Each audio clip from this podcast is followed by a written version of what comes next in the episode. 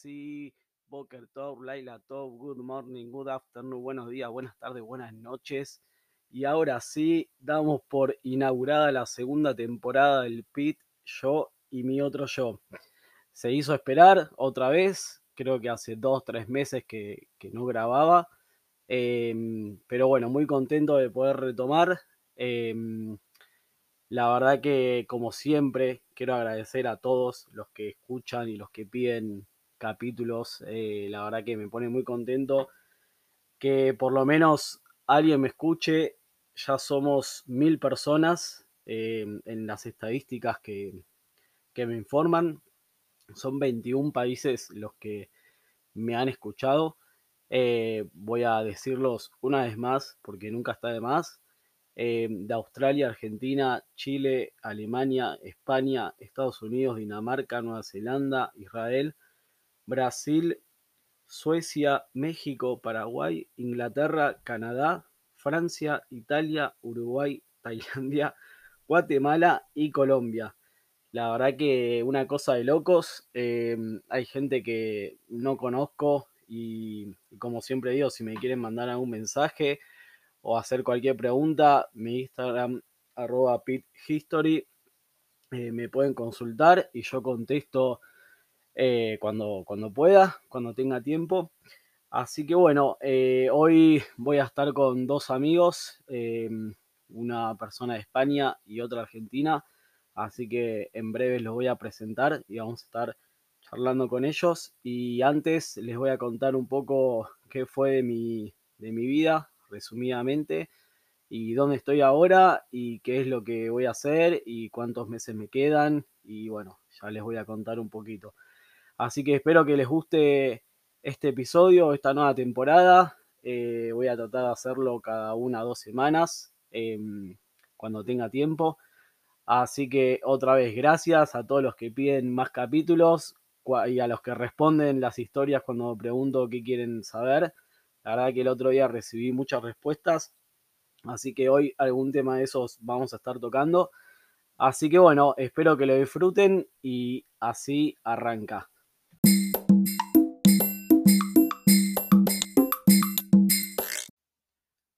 Qué difícil resumir esta parte, pero voy a hacer lo mejor posible. Em, yo estaba en la UES, eh, les había contado que me había ido a vivir con, con un amigo y la novia. Eh, yo estaba trabajando eh, FIFO, que es que trabajas dos semanas, sí, y te vas en avión y después volvés y estás una semana off.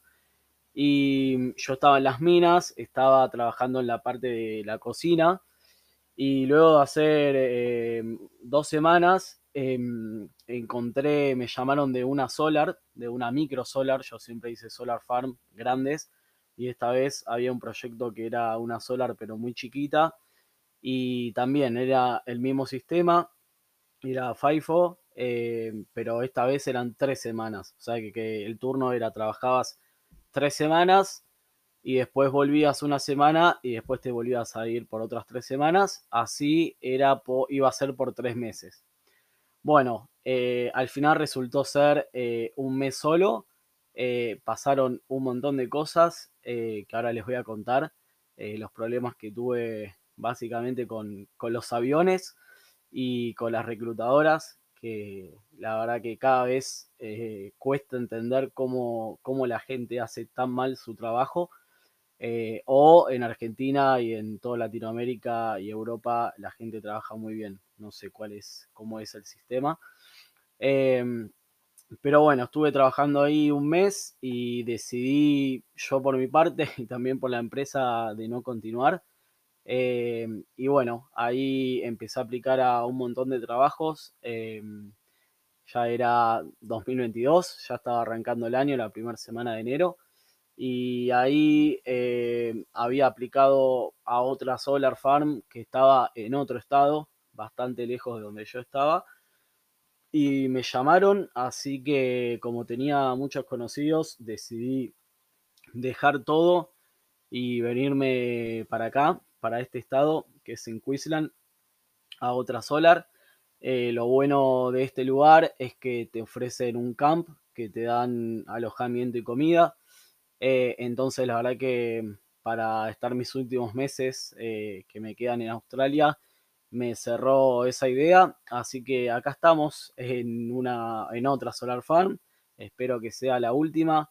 Eh, ahora tuvimos unos días de lluvia, entonces no pudimos trabajar, pero la verdad que está buenísimo. Conozco mucha gente, así que si alguien me está escuchando, te mando un saludo. Y, bueno, eso resumidamente en dónde estoy. Eh, y bueno, ahora les voy a contar un poco los problemas que, tuve con el tema de los aviones y por qué decidí venirme para acá. Que a la gente muchísima le pareció raro porque acá en Australia, como saben, bueno, y en todo el mundo el COVID sigue, no para. Y cada estado tiene sus propias reglas. Acá se diferencia mucho es como que en el estado que yo estaba, que, estaba, que es la UES, es como un país aparte, eh, eso es lo que yo sentí. Y cuando empezaron a abrir todas las fronteras acá en Australia, eh, todos los estados, la única, el único estado que no abrió sus fronteras era la UES. Entonces yo estaba ahí y toda la gente eh, quería entrar donde yo estaba y no pudo y todavía no puede porque sigue cerrado el estado. Em, entonces, cuando yo me vine para acá, todos obviamente me preguntaban que si estaba loco o qué, por qué me vine para acá. Pero bueno, obviamente que hay razones personales que nadie las sabe y entonces eh, es, es, lo que primero uno opina, pero después cuando te preguntan, bueno, ya te entienden, así que está bueno. Eh, pero bueno, así es la situación hoy en Australia. Está todas las fronteras abiertas, menos la UES. Por suerte yo pude disfrutar un poco. No pude conocer muchos lugares que me hubiese gustado, pero seguramente quedará para, para otro momento, no tengo duda. Así que bueno, ahora les voy a contar un poco los inconvenientes que tuve con los aviones y por qué decidí irme. Em, el tema arrancó con con la primer mina, que cuando yo fui a la UES ya tenía el trabajo. Em, resulta que me estaba, me estaba yendo en avión. Em, generalmente los vuelos son de una o dos horas eh, aproximadamente. Y ese día tuve el avión, no salió, no pudo despegar por, por problemas técnicos. Entonces eh, te ofrecían, la aerolínea te, te, reprogramaba el vuelo para el otro día y te ofrecía darte un alojamiento y ellos te lo pagaban. O si vos tenías alojamiento, te daban una tarjeta con 100 dólares para gastar en lo que era, en lo que es el taxi. Cuestión que em, yo me tomé un taxi, me volví a mi casa y al otro día volví.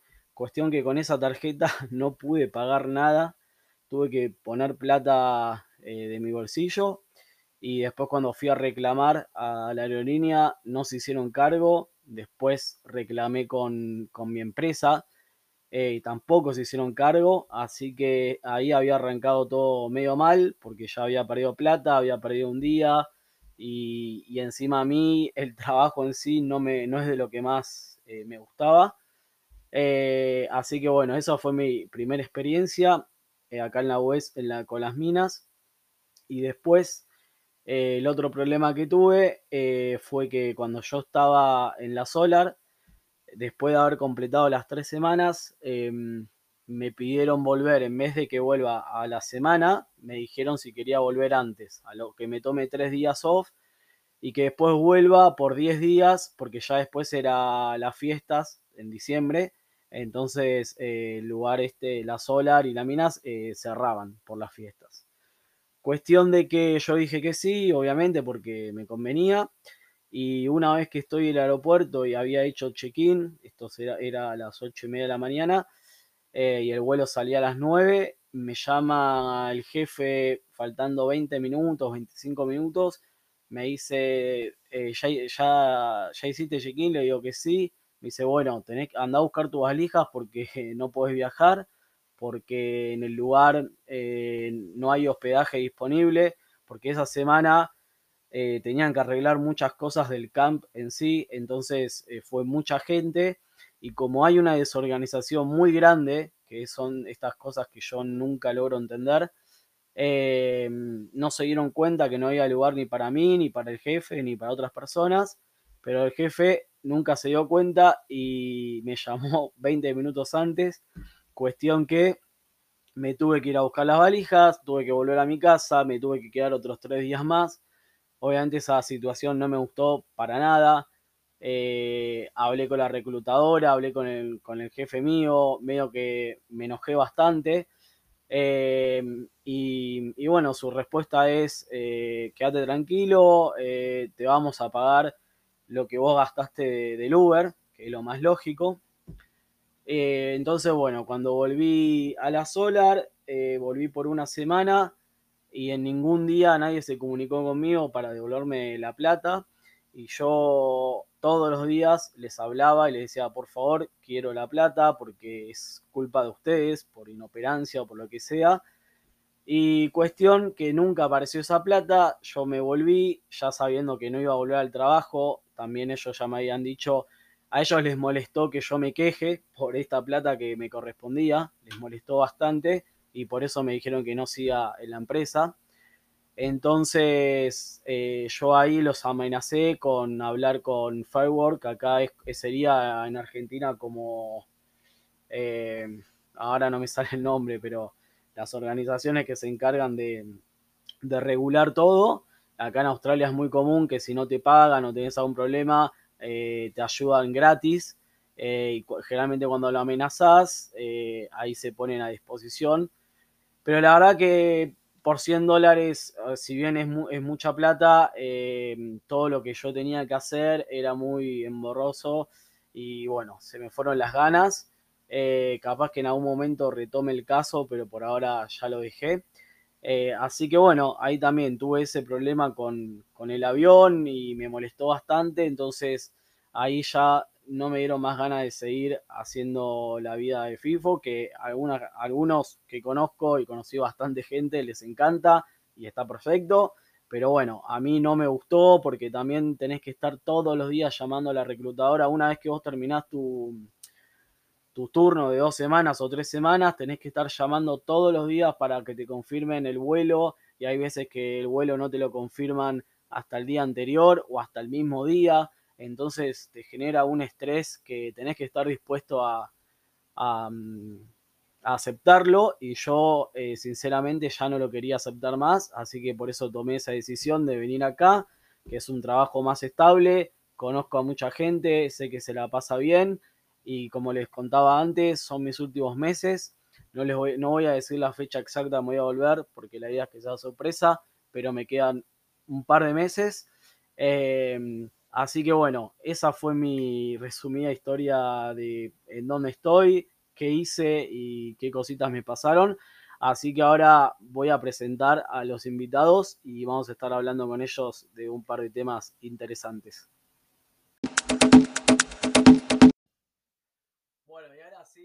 Con estos personajes. De un lado tengo a Agus, el Tucu, y del otro lado a Pau, Paulita. Eh, de un lado España, de otro lado Argentina. Eh, así que estos son los invitados de la segunda temporada y la idea es hablar un poco del veganismo, un poco de lo que es vivir en van, que ellos tuvieron la oportunidad y yo no, así que está bueno que la gente sepa.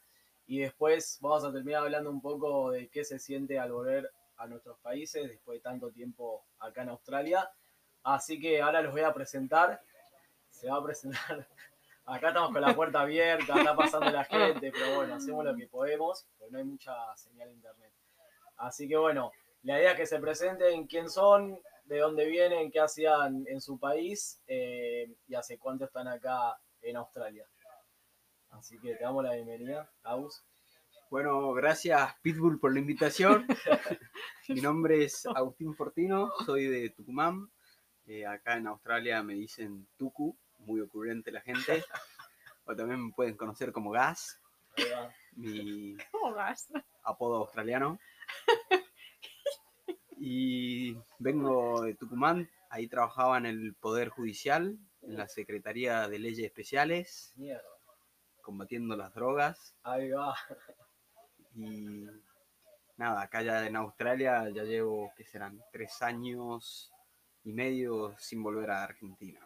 y Wow. pará, ¿y con qué visa estás? Si se puede saber. Ah, sí, de acá puedes saber todo lo que quieras, preguntar, sentite libre. Eh, bueno, lo de la visa, yo apliqué a la COVID y estoy en bridging.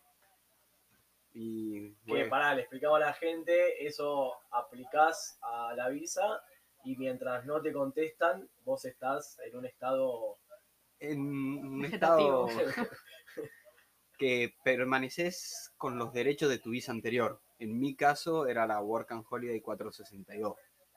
Así que ¿Qué te cambia la COVID? la COVID te taxea más. Ah. 32 te saca más impuestos. Te saca sí. más impuestos. Ahí va. Pero derecho laboral, por ejemplo, te cambia. No, los derechos laborales no. O sea, tenés los mismos derechos. Claro. Bueno. Aclaremos un poco acá como en Australia, que es todo buena fe.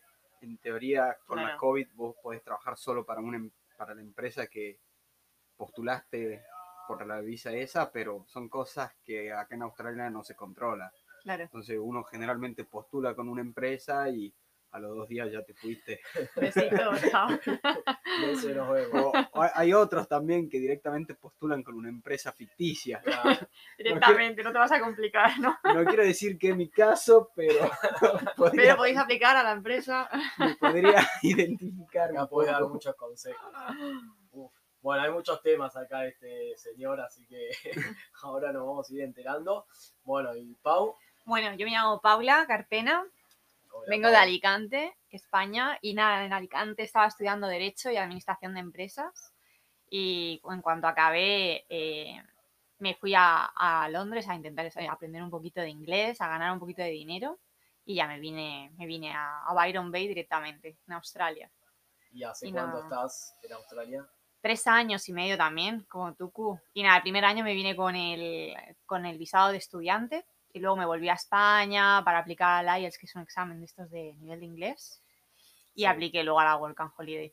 O sea, lo viste en España el examen. Claro, me volví para hacerlo, me fui a Madrid, lo hice y, y nada, igual no muy complicado, pero sí hay que estudiar un poquito. Y, Bueno, y No nada. fue complicado para alguien que más o menos sabe. Acá en mi caso, claro. Yo lo di mal en Argentina, tuve que venir acá. Lo vi, No, igual tienes que estudiar, ¿eh? O sea, no, no digo que sea fácil, sí. pero... Mínimo te sacaste un 8, ¿verdad? Sí, sí, sí. 8, 8.95. Ocho- Ok. oh, Y yo con el 4,5 festejé, pero. Parecido, sí. sí, sí. Pero bueno, bueno, eh, nada, ahora vamos a empezar a hablar de estos temas que, que dijimos. Eh, nada, yo les comentaba a ellos que acá en Australia al principio no, pero una vez que vas conociendo a la gente y te encontrás más con, con más gente, no sé si responsable es la palabra, pero que te ayuda a entender que realmente están habiendo muchos cambios en el mundo y acá en Australia, por lo menos mi parte, y es lo que les comento a mis amigos, lo estoy sintiendo bastante. Entonces, nada, me interesa el tema y hace, no sé, hace cuánto están en el tema de- del veganismo, hace cuánto lo practican. Yo sé que saben un montón, así que contarle a la gente un poco y cómo lo llevan acá en Australia, que no, no es lo mismo que en tu país. No, nada que ver. Además, en España, llevo, bueno, llevo 8 años casi de vegana. Eh, nada, en España bastante complicado al principio, que supongo que es como ha estado hasta ahora Argentina más o menos. Eh, muy complicado, sobre todo mucho eh, enfrentarse un poco a la opinión de los demás, es lo más complicado y estar debatiendo continuamente em, sobre el tema, e intentar explicar un poco, defenderte más que nada continuamente la defensa. Y, pero no, no hablo, porque discuto mucho con Tuku sobre este tema, pero discutimos bien. Y eso a mí no me importa, da gusto. Pero hay gente que es un poco irrespetuosa y entonces ya es como pasas un poquito el límite de hasta cuánto quiero explicar y hasta cuánto me toca un poquito lo personal. Pero pará, contá lo que pasó acá en el camp, que un cambio importante. Claro, cuando, cuando llegué yo, em, antes decir que aquí en Australia es, es el paraíso para los veganos, vegetarianos, para todo aquel que quiera cambiar un poquito la, la mentalidad en cuanto a la nutrición, es lo más. Y nada, cuando vine aquí al, al camp, aquí a la, a la sola en la que estamos, eh, no había, no, estuve una semana entera sin comer proteínas, eh, un montón de plástico. Eso es tremendo. Sí, y nada, y, y de- realmente no había casi nada de comer, había arroz, patatas y alguna verdura, que sabía a agua. Sí, sí. Por dar las gracias, sí. Y, y nada, pero poco a poco nos, nos, fuimos, nos fuimos juntando a la gente que estábamos aquí y empezamos a hablar, a dejar notas, a mandar emails y ahora ya nos hemos encontrado que todos los días tenemos un plato vegano para el desayuno, para la comida, para la cena, cartelitos de qué es vegetariano, qué es vegano, qué no es. Eh, te vas al camarero y le dices a lo mejor, ¿qué hay de vegano hoy? Te pone el plato él directamente, o sea que activarse un poquito no cuesta nada y, y a la gente tampoco le cuesta nada si lo haces de buena manera. Y ahora por su culpa tengo que comer contenedor de madera. La puta que lo parió, disculpa, Pitbull. No, borrar esa parte. Acá expresate, acá todo libre acá. está No, pero- buenísima la madera. Te quejas. No, pero para vos, a vos que también entendés mucho el tema, ¿te parece bien la cantidad que hay, la variedad que antes no había tanto? Bueno, en mi caso, personalmente, yo no, aclaro, no soy vegano. eh, como carne esporádicamente. De hecho, bueno, pescado me gusta mucho. Eso sí, como demasiado. Pero Es comes bastante carne, sano. Pero como muy sano. Y acá Sí. en el camp, contra todo pronóstico y con lo que escucho de los chicos, que la gente se queja de que la comida siempre es la misma. La verdad creo que están todos equivocados porque uno ve cómo se alimentan y en un mismo plato se comieron una milanesa, un curry con arroz, una pizza y una pasta. Dale, ¿cuándo has tenido ¿Cuándo, eso? cuándo no? has comido cuatro comidas Ya, juntas? claro, hijo de puta, te hacías comida en microondas hace un mes y ahora te quejas. y ahora Claro, claro. todo.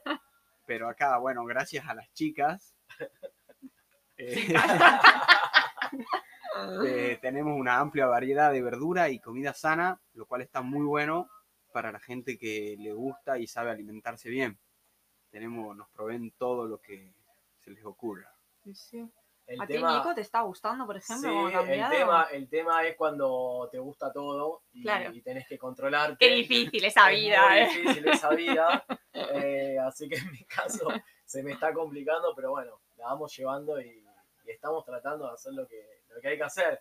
A veces me cagan a puteadas, acá el Tucu me ha cagado a puteadas, me dijo esto no tenés que comer, que tiene razón, y yo le pido a la gente que me ayude porque es difícil, fuera de joda. También te ponen heladito, Te ponen te ponen tartas de chocolate. Carne te ponen todos los días, te ponen papas fritas todos los días. Sí, es el difícil, helado, tenés una máquina de helado. Postre, eh, aflojar a los postres. los postres, los postres, o sea, tenés todo. Y, que, y yo que trabajé del otro lado, como que ya sé más o menos las cosas, entonces ya sé que me puedo cuidar un poco más. Pero bueno, Claro. hay gente que, que ve todo eso y, y come todo. ¿Pero habéis visto la gente lo que desayuna por las mañanas? Ya Bueno, has visto la apariencia de las personas por la mañana también. Ya, ya, ya. Nos encontramos con una población obesa mórbida. ¿Tú crees? No, no me había dado cuenta, ¿eh? Pará, y acá vos tú que trabajás con los australianos, ¿qué, qué puedes decir de trabajar Sí, con los locales? son experiencia única que te regala la vida. Gente, muy buena gente. Me toca trabajar con los aborígenes, pero bueno, la verdad que la paso muy bien, pero muy vagos. Pero De para trabajar ni hablemos. eso, Claro. pero ¿qué, qué, qué, qué puedes opinar de, cambiando así, nos vamos de tema, Sí, sí, pero obvio. de los aborígenes? Pues la gente, no sé, yo antes venía a Australia, me decían un aborigen y sinceramente tenía un prejuicio malo, o sea, la verdad. Y acá llegás y de repente te toca, te toca trabajar con ellos y descubrís otras cosas que son buena gente, parece. Sí, obvio, son distintas realidades. Gente aborígenes capaz que, que no les puedes pedir muchas cosas, mucha lucidez en, verdad. en el buen sentido, pero se la pasa bien porque tienen buen corazón Son y buenos, son, buenos. Es como que no tienen maldad, no han desarrollado esa maldad que a lo mejor otros sí que pueden tener. Como que se nota que lo han pasado mal y es como vamos a proteger a, a nuestra comunidad, a la idea. Son como más sencillos, ¿no? Generalmente son de gran tamaño Eso, la que...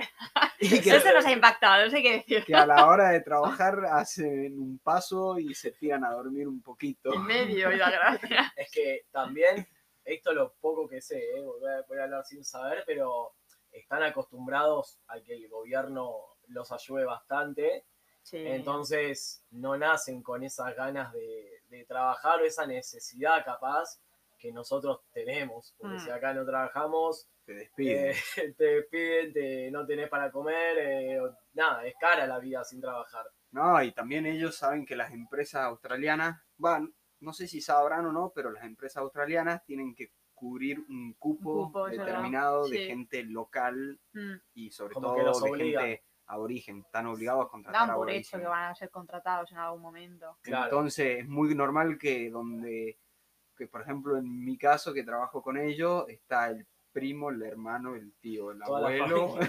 El bebé que acaba de nacer, que no puesto todo, por el all, padre. all inclusive.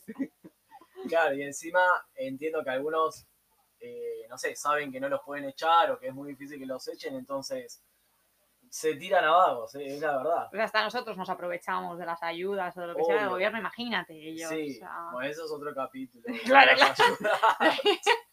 No nos aprovechamos. Estábamos hablando por qué el tucu reniega de comer con tenedores de Claro. madera. No te vayas de tema, Paola. Por favor. perdón, perdón. Eh, no, bueno, pero está bueno porque la gente capaz que no sabe, no sé, en Argentina no es común, creo que al contrario, en Argentina, en Argentina si sos eh, de clase baja, tirando a que no tenés vivienda o lo que sea, el gobierno no te ayuda, bueno, en realidad no me voy a meter en política, pero bueno, algunos sí los ayudan y no trabajan y siempre están haciendo las marchas y las protestas y todo eso, pero mm, la empresa no, casi ninguna empresa creo que está obligada a tener gente así de clase, de bajos recursos. Y eso en Australia, la verdad que habla bien. Aunque el gobierno tiene un montón para dar y tiene un Claro. montón para ayudar, obviamente son realidades diferentes. No sé Sí, cómo es en España, si también es así o, o no. La verdad es que por cosas que me habéis contado, a lo mejor este último año que está como más argentinos, eh, creo que en España no se hace tanto. Quiero decir, tantas ayudas de esta manera, creo. La verdad no estoy muy puesto, pero sí. Pero no, pero no hay empresas así que estén obligadas a... No. Nosotros somos tercermundistas, inframundo. es un tema. Eh, pero bueno, eh, bueno, algo más para decir del veganismo, no sé, o a la gente que... no, no. Pero a la gente que escucha, eh, no sé, ¿dónde se Nada, puede estar, o- estar un poquito, ya no del veganismo, de estar un poquito abiertos a, a un poco la realidad, a todo lo que está pasando, que cada uno El medio Eh, ambiente. sí, sobre todo esto, como no, no hay una vuelta atrás. Eh, quien se preocupa un poco, que no cuesta nada, es simplemente Netflix, no- doc- documentales, hablar con gente o idea, poner un poquito cada uno lo que pueda, lo que le apetezca, eh, no juzgar sobre todo y, ayudar y ya está. Y no sé, participar un poco en todo esto. Mi idea. ¿Vos tú querés decir algo a la gente? Que vuelvan los tenedores de plástico. Me dejó sin palabras. Chicos, no se olviden de salvar las tortuguitas. Hoy hay fish and chips en No, el pero- restaurante. Para, fuera de joda, para, para cerrar, eh, yo el otro día le contaba, no sé, a un familiar que escuché un capítulo de La Cruda, que es de Miguel Granados. Sí. Le mando un beso si me escucha Miguel. Yo también, Miguel. Eh, te amamos, Miguel. Yo no sé quién es, Eh, pero grande, Miguel. Que nada, o sea, hablaba con un. ¿Cómo se llama? Eh, ¿Vegano? No, Ah. uno de- del medio ambiente. Vale. Y que ¿Un activista o...? Sí, pero resu- resumidamente el tipo dijo que si no cambia. Ah, no he escuchado, sí, he escuchado ese que podcast. nos quedan 30 años de vida. Sí. Y yo lo escuché y dije, o sea, Groenlandia está perdida, por ejemplo. ¿eh? Todo Groenlandia está O sea, ya perdido ya. No hay vuelta atrás. Es real, Pero- ya no hay. para mí la gente no lo sabe esto. Pero por eso digo, no, no cuesta nada activarse, hacer un poquito, ¿no? No, no reciclar plástico, ya está. No, Sí. chicos, esto ya es algo... Sí, sí, es mundial. O sea, Sí, es algo real que está pasando, que como no tengamos las dos capas, tanto de... Pero yo por lo menos en Argentina yo esto no, me, no hubiese visto este mundo, no lo hubiese visto ni en pedo. Y acá en Australia, trabajando en la mina, te das cuenta la cantidad de plástico, la cantidad de verdad, comida, la cantidad de todo Sí. que, que usan que decís, no puede ser. Y eso yo en Argentina, pero ni puta idea. O sea, Claro. es como que, por eso digo que, que está bueno que la gente se empiece a informar Sí. y todo, porque bueno, es un tema que nos afecta a nosotros y a, a los futuros Sí. es así. Eh, pero bueno, eh, nada, muy bueno saber un poco de esto. Y ahora vamos a seguir hablando de cómo es vivir en una van, que a la gente me estuvo preguntando bastante.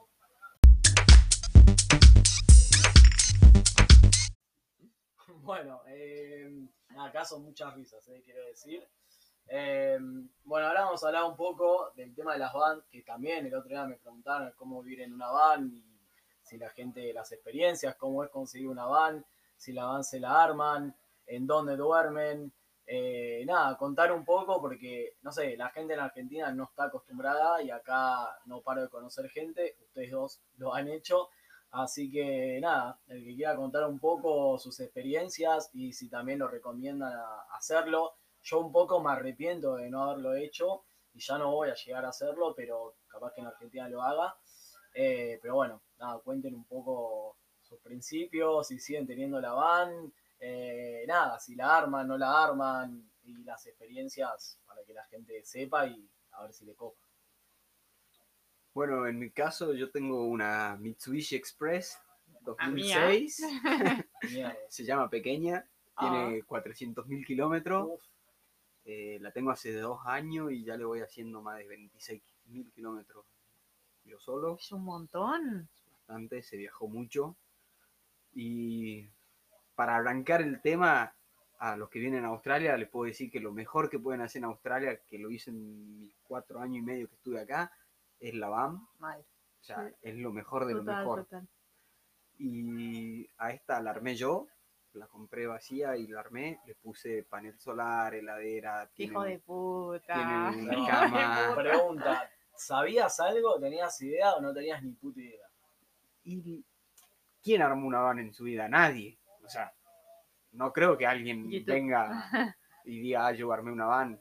Simplemente soy bueno, soy bueno. Ah, bueno. La humildad que no hay en. No, tengo, me- se me dan las habilidades con, la- la- Las con herramientas. las herramientas y, y las ideas. También siempre hay alguien que te ayuda un poco o te colabora con Sí, las sí, ideas. ay.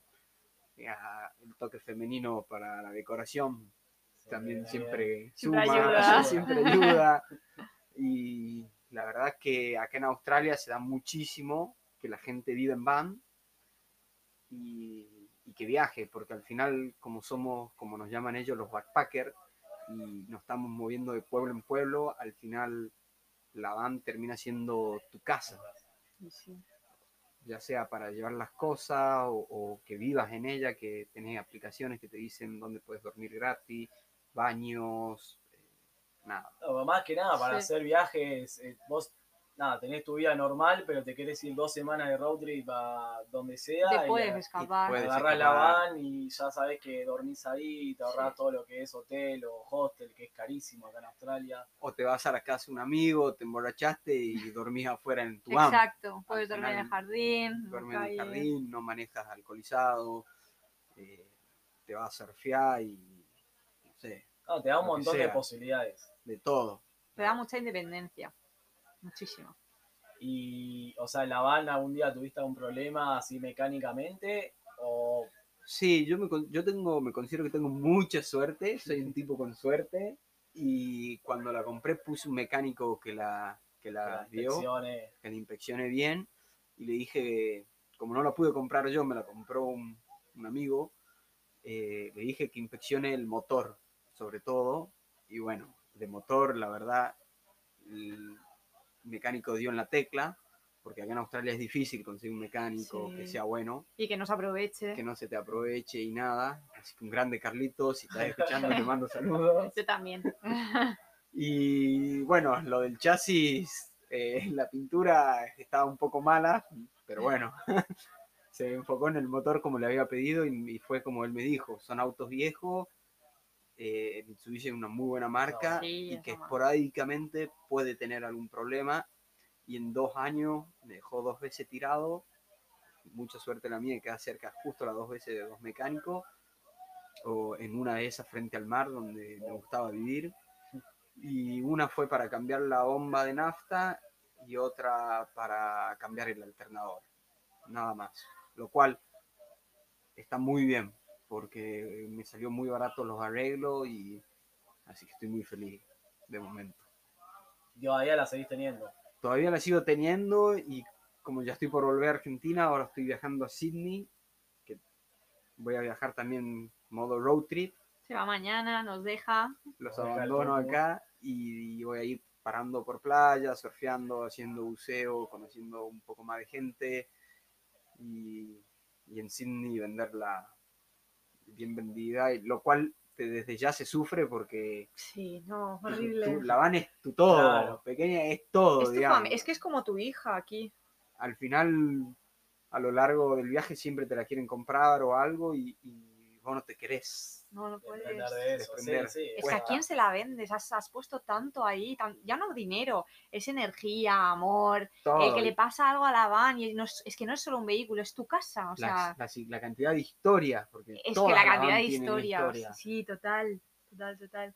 Y además es que también la van te permite conocer a gente, o sea, vas con la van a un punto, por ejemplo, sobre todo en Byron, eh, hay comunidad de gente con van, y estás con la van, la gente se acerca, "Ay, a ver tu van, no sé qué, y, y no sé, Y después el Te ojo te cambia también, porque cada vez que ves una van o pasas y hay una van abierta, ya la Claro, claro. y querés robar una ahí, idea. sí. o- es el nuevo Tinder, chicos. Es motivo de conversación. Pero, o sea, ustedes cuando llegaron a Australia y compraron la van, lo hicieron mirando, bueno, eh, la compro y en tres años la vendo y le saco un montón de plata, como sé que hay gente que lo hace, o la compraron justamente para viajar y después si la venden bien y si no, todo bien. Mm, Yo la compré como vía de escape porque no tenía, me, estaba viviendo en una casa y me quería ir de la casa. No encontraba casa porque también eran muy caras y me compré la van. Y yo creía que no iba a ser capaz de vivir en una van. Era una princesita, niña de papá, O sea, nada que claro, ver, o sea, nunca nada. tenido esa experiencia. Nunca, y no pensaba que podría vivir en un sitio tan pequeño. Es todo lo contrario, tu cuerpo se acostumbra, echa de menos dormir en la van. El, el- es como tu rinconcito, te quieres ir de un sitio, quieres desconectar o pasar un tiempo, te metes en la van con tu colchón, tu decoración, tus lucecitas, porque todos tenemos lucecitas. Todos. Todo. Y no sé, Y después ustedes tienen- tenían, no sé, para cocinar y todas las Sí. cosas así prácticas. Tenían todo. yo me monté como en la parte de atrás de la van, así como, no, no la tengo como tú, creo, porque la mía es como muy, muy, muy, muy básica. Pero nada, como una especie de cajoncito donde tengo el, el gas stove, donde cocinar, Sí. con la sartén, como un todo más básico. Pero sí, para cocinar, si haces road trip tienes que tener algo Todo. así. Llevas todo. ¿Dónde final. cocinas tú?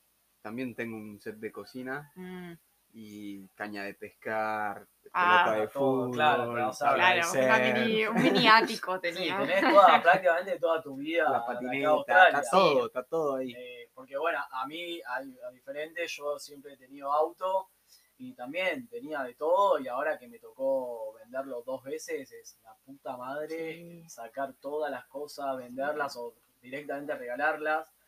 Eh, e- es duro, Sí. es duro. Sea, cuando le llegue el momento, mi sentido Cuesta. pésame porque es duro de verdad. Y Eh, hay que aclarar también que por ahí, para los que están en Argentina, porque sería como el caso de mi familia, que creen que debo, debo andar como hippie, durmiendo Sí, en es una que te cambia la etiqueta como un algo. hippie. o algo así. No, acá en Australia es todo muy normal y está todo preparado para eso. Total, total. De hecho, los camping para los australianos es lo mejor que hay. Sí. claro. Si vos pasás en un camping, va a ver todos los viejos australianos porque Es que es el plan, sí, el plan de sí, jubilación es comprarse una, una camper van de estos. Claro, ellos se jubilan, Motorhome. se compran un motorhome, Sí. no al nivel de una van como la nuestra, ¿Cómo pero, no? ¿Cómo no? pero y se van a todos los campings. Entonces, en cualquier Sí. lugar, zona remota, inland, ver en. Australia, pasás por un camping y está lleno. Yo haciendo el road trip desde el norte hasta llegar a, a Byron, me encontré y paré con unos campings. No, no, o sea, frente de la playa, unos, unos amaneceres, Y no os lo podéis imaginar, por 20 dólares. Claro, eso, que son No, no se baratos paga o eso. algunos que son gratis. Y Algunos los son gratis, tienen gratis. baños, o sea, Sí. tienen para hacerse las parrillas a gas, o sea, tienen Sí. cosas que, no sé, bueno, yo siempre digo a Argentina, es imposible. o No, sea, olvídate, eso. que va, que va. No, es imposible. O sea, y acá la verdad que eso sí, eso es un lujo que, que te lo podés dar. Pero es verdad que te encontrás con todos los australianos jubilados que decís, qué bien están. O sea, sí. qué bien. Tiene muchas cosas positivas vivir en La Habana, ¿eh? Un consejo también que le doy a la gente, eh, está bueno, yo pago un gimnasio Esa es que muy está buena. en toda Australia. Sí. Y El la verdad que el, Anytimes. El Snap Fitness pago. Y, y pago eso y está en toda Australia. Entonces, mientras voy viajando, freno, hago pesa y me baño Claro. o lo que sea. Tengo en todos lados una ducha de agua caliente o gimnasio. Y, Yo en También Gold Coast ayuda. estuve una semana durmiendo en el parking de ese gimnasio. O sea, no pagaba el gimnasio, pero Sí. creo que se- es 24 horas. es 24 Claro, horas. entonces los, los guardias no piensan que hay alguien durmiendo, porque al ser 24 horas, Claro. tú dejas tu coche allí y nada, un truquito. Ahí va. No, increíble. Bueno, ya, algún consejo más así para la gente que, que no se anima o que piensa eso, como nuestros viejos que pensar, no, que te vas a comprar una bamba, sos, o sea, nunca en tu vida estuviste ahí. A mí me pasó igual también fin de año que fui a Byron Sí. hace dos años y no, no había dónde dormir y conseguí una van en Byron eh, por una amiga, por una amiga y claro, con mi viejo cuando le dije eso, y, y yo le decía, no, que hay una araña acá, yo soy fóbico a todos los bichos. eh, decía, no, pero vos estás loco, ¿cómo vas a dormir ahí? ¿Qué te pasó? ¿Qué te pasó? O sea, ¿cómo cambiaste? O sea, Claro, pero es que te cambia y- la mente, te claro, espabila un montón. Es como sí. deja de hacer tonterías y sí, y complicarte por cosas y en práctica el desapego y lo sencillo y ya verás como no hay tantas cositas por las que preocuparse. Aparte, cada cosa que le pone a la van es como algo nuevo en, en- en tu vida, digamos. Una plantita, le pones una Claro, plantita. Yo, trabajo, yo siempre viajo con mi plantita de albahaca o cada tornillo que le pusiste Sí, o lo sí. que sea, eh, ah, Claro. todo vale. Bueno, eh, ahí estamos con los consejos de la van y la vida, ahí viviendo esa vida loca. Bueno, eh, antes de ir al último tema, eh, acá off the record, salieron un par de anécdotas y les pedí que me las cuenten con respecto a la van y dormir en donde no se podía. Así que ahí van a contar alguna anécdota que tuvieron para, para cerrar esto. A ver quién empieza. Vale, Tuki. Y acá en Australia, si estacionaste en el lugar equivocado, tenés que explicar que te liquidan con las multas y son muy heavy y la respetan demasiado las reglas. Y me acuerdo de una vuelta que estacioné frente a la- una playa hermosa donde no se podía, ¿Dónde? en, por Douglas, Ah, enfrente del Formay. de, exactamente. Y nada, me quedé dormido, sin querer queriendo, pero Pobrecito, pobrecito. me levanté antes que llegue el cónsul y estaba viendo fútbol en la van con mi celular, videos de fútbol, y de repente llega el cónsul y me golpea la, la ventana ahí. El ruidito, el ruidito. Y yo había escuchado de gente de que te dicen que si vos no salís de la van, eh, no te pueden multar porque no tienen prueba de que vos estés durmiendo adentro. A lo sumo te dejan una multa por mal estacionado, que- Claro. que es más barata que a la que estés durmiendo adentro. Porque la que estás durmiendo adentro es ¿Cuánto muy es? cara. Son 600 o algo así. Eh, 300 300. y 80 por estar mal estacionado. Ah, o sea, tenías todo, ¿no? todo estudiado. Estaba todo estudiado, todo pensado. Bueno, y cuestión que estaba el cónsul y no paraba de tocarme y me decía, get out from there, I know you're inside, que me decía así, que era que para que salga. Y yo apagué el video, me crucé los brazos y dije, de acá no me sacan más, no hago un sonido más, no vive nadie. Y seguía cargoso el cónsul.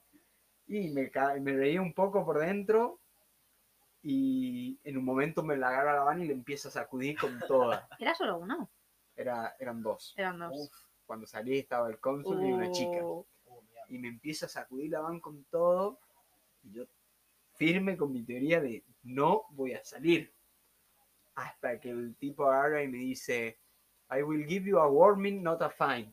Que eso en inglés significa que te voy a dar un, Un aviso. un aviso, no una multa. Y ahí nomás, cinco segundos, estaba abriendo la puerta, bajándome y el tipo cagándose de risa y me dice, ahora salí, hijo de puta, me dice. Pero ah, reconozco que muy buena onda porque cumplió su palabra y me dio un aviso y no tuve que pagar nada. Me dijo que no me quería ver nunca más durmiendo por acá y nada, Policías en Australia. policías. Pero el cónsul, los policías son bien, Sí. Más estrictos. son muy, Son hijos Sí, de son puta. hijos de puta, Sí. Sí, verdad. Y no los podés coimear. No, olvídate. No, Intenta tú tener razón también, ¿eh? ni siquiera no, lo voy a tratar nunca. No, te callas, te pago, te doy un Sí. poquito más incluso. Y te vas. Es que eso es tremendo. O sea, la mentalidad mía en Argentina es, bueno, a ver cómo podemos arreglar. Exacto. Ah, te pones a conversar, a dialogar. A ver bueno, si venga, está la posibilidad o no. Vente el domingo a comer con mi familia, Sí. idea. Pero acá sabés que te pararon y Sí, ya cumplí está. con todo porque, porque cagaste. Sí. Sí. Eh, oh, papá, y a vos también. Yo en realidad, eh, si tengo que contar algo, esto no me había acordado, también aviso un poquito de viajar sola cuando eres mujer. Ahí va. Y he estado en más de un camping, por ejemplo, en el que os he dicho justo que el amanecer fue súper bonito y tal.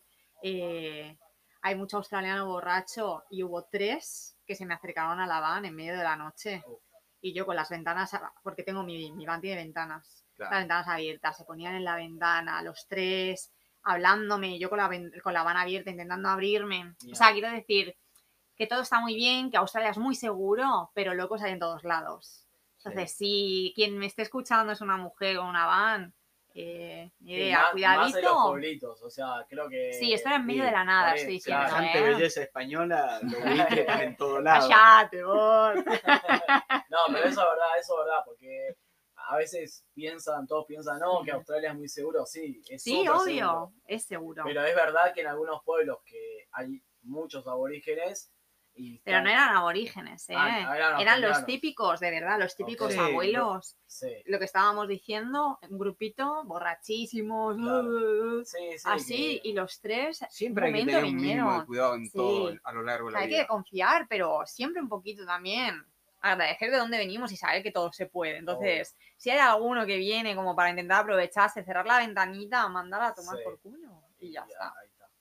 A mí me gustó. En mi caso, a mí me, me tocó de en un camping en el Daintree, una chica se enojó conmigo porque yo dormía con la van toda abierta y bueno, y en este caso vos tenés un montón de animales salvajes, víboras, todo, y casi me mata, era mi van, y me retaba a mí porque yo dormía, dejaba las cosas abiertas y No. que va a entrar víbora, que va a entrar esta. Ah, yo me muero, me muero. Sí. Si, O si sea, miedo- claro que Nico no si podría. tienen miedo a los bichos, van el Daintree. El Daintree no es la no, solución. No es el, no es el No es lugar. el lugar donde No. van a ver. No. No, no, no. Había que tener cuidado. Eh, bueno, y para ir cerrando, eh, nada, yo siempre me gusta decir qué, qué le recomiendan a la gente que todavía no salimos a viajar y para darles recomendaciones. Pero en este caso, que creo que más, bueno, acá el Tucu ya te volvés en un mes más o menos. eh, no sé, 58 días. o Ah. 58 días. Con 36. Eh, eh, y bueno, en mi caso también me vuelvo en un par de meses. eh, no voy a decir cuándo. eh, y Pau, Ni idea. ni idea. Ni idea. pero hay, hay una mínima idea, o sea, pensando. Hasta octubre tengo. Bueno, eh, nada, ¿qué, qué sienten eh, al ya saber que esto cada vez queda menos? O sea, ya estamos en la Sí. última. eh, y nada, las sensaciones, si quieren contar, que, que tienen y ¿Yo? qué les Pau. pasa. Bueno, adelante. Acá Paula es más sentimental.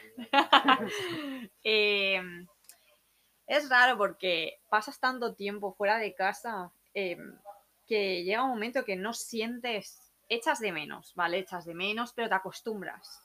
Te acostumbras a, vivir constantemente cosas nuevas, a conocer a gente nueva, eh, mentalidades que te abren la tuya constantemente. No, sé, es como eh, un conjunto de estímulos constantes del que te acostumbras y da mucho miedo también volver a casa y que vuelva otra vez la rutina. A mí, por ejemplo, me da un pánico increíble.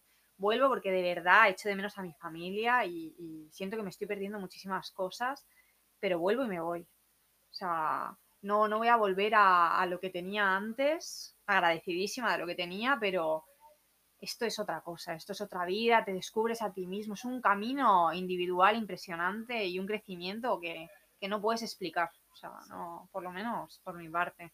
Sí, es muy difícil, es muy difícil. Sí. Yo creo que únicamente esto lo generalmente lo entiende la gente que, que hace Que esta viaja. experiencia. Sí. Eh, Y no es solo un viaje de, me voy un mes de viaje de mochilero, no, no. te vienes aquí solo, a lo mejor conoces a alguien, pero te vienes aquí solo a trabajar, a sacarte tus cosas, a crearte tu familia aquí, a la que tú eliges, y a moverte constantemente, a vivir en una van, a ni idea, a crear este contenido, por ejemplo, pero todo el rato, Sí, sí, todo, el, tiempo rato. te vas así como. No tienes tiempo a, a- a acostumbrarte a algo. Acá, Tucu. Y acá es más complicado porque nosotros tenemos que, en mi caso, tengo que volver a Tucumán, Argentina, y la verdad que eh, cuesta la adaptación porque una vez que abrí los ojos, Sí, eh, nosotros que somos tercermundistas, para mí es todo distinto. claro. Entonces, es volver a la calle, a la, in- a la inseguridad, a moverse como un bicho, con, con una serie de factores que uno nació con eso y que tiene que lidiar todo el día a día, la política, la inflación, la gente quejándose, eh, bueno, todo lo malo y lo bueno que tiene el país. En mi caso, la verdad que creo que estos viajes son increíbles, todo, eh, son insostenibles a largo plazo, no creo que la gente pueda aguantar mucho tiempo así. Eh, cada uno tendrá su momento para volver, pero que no dejen de hacerlo porque te abre la cabeza, eh, aprendes un montón de cosas y no veo las horas de poder volver a casa. Yo la verdad que extraño mucho a mi familia sí. y bueno, es lo, lo Es que pesa, pesa un montón. pero al final es lo que me tocó vivir, Claro, voy a volver, planeo volver, estar un tiempo, abrazarla a mi mamá, estar con todos mis, mis hermanos, mi, mi papá, mis amigos, eh, con todo, ¿viste? Y después salir por un año más y ya después sí voy a volver a por siempre. ¿volveríais a hacer otra vez esto de Australia? ¿Volveríais a venir, a pasar por todo, a, a moveros? Qué pregunta. Y es difícil No sé, no responder, contesta, vamos a O sea, porque por ahí vas a decir una cosa y después volviste, decís que no Claro. y terminás volviendo. Entonces, ahí te estoy abriendo el paraguas un Ah, poco. No, yo en mi caso, eh, yo ya estoy bastante decidido a, a volver, y creo que todos ya todos lo saben. Pero me pasa eso, o sea, me da mucho miedo. eh, me acostumbré a una vida que, que sé que en Argentina es imposible. O sea, imposible. Imposible. Pero bueno, también está todo en la otra parte que acá ya no la, te- o sea, no la tengo y, y sé que la voy a tener. Y, y bueno, mi idea es probar. eh, que creo que eso aprendí acá en Australia. Que vos podés probar, equivocarte, tomar malas decisiones, tomar buenas decisiones, pero siempre vas a tener oportunidades y la Total, buscás. total. Si no la buscás o te quedás Que en el molde, claro, o sea, las cosas no te van a llegar Oh, solas, no, no, vas a llegar a Australia, hola, sí, ¿querés trabajar en la sola? Claro. no, o sea, tenés que buscarlas y a veces cuesta más, si no sabes inglés te cuesta más, pero siempre se puede, o sea, eso es lo que yo siempre digo y cuento mi experiencia. Claro. Pero bueno, sí, estoy decidido que, que voy a volver. También tengo una excusa linda que tengo un montón de casamientos. Eh, una buena excusa. Que cuando le cuento a la gente acá me dice que hijo de puta, se una despedida soltero de acá, allá, y bueno, sí. Sí, Eh, pues por eso me voy. no lo puedo negar. Así que nada, en ese caso estoy contento y bueno, más adelante ya se verá, pero sí, el miedo va a estar siempre. No comas carne, Nico.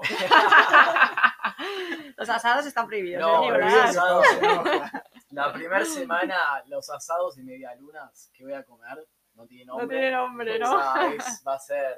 O sea, voy a tener que llegar bien de físico. Porque, Llévate una foto mía, la típica de que rezas mirándote así como.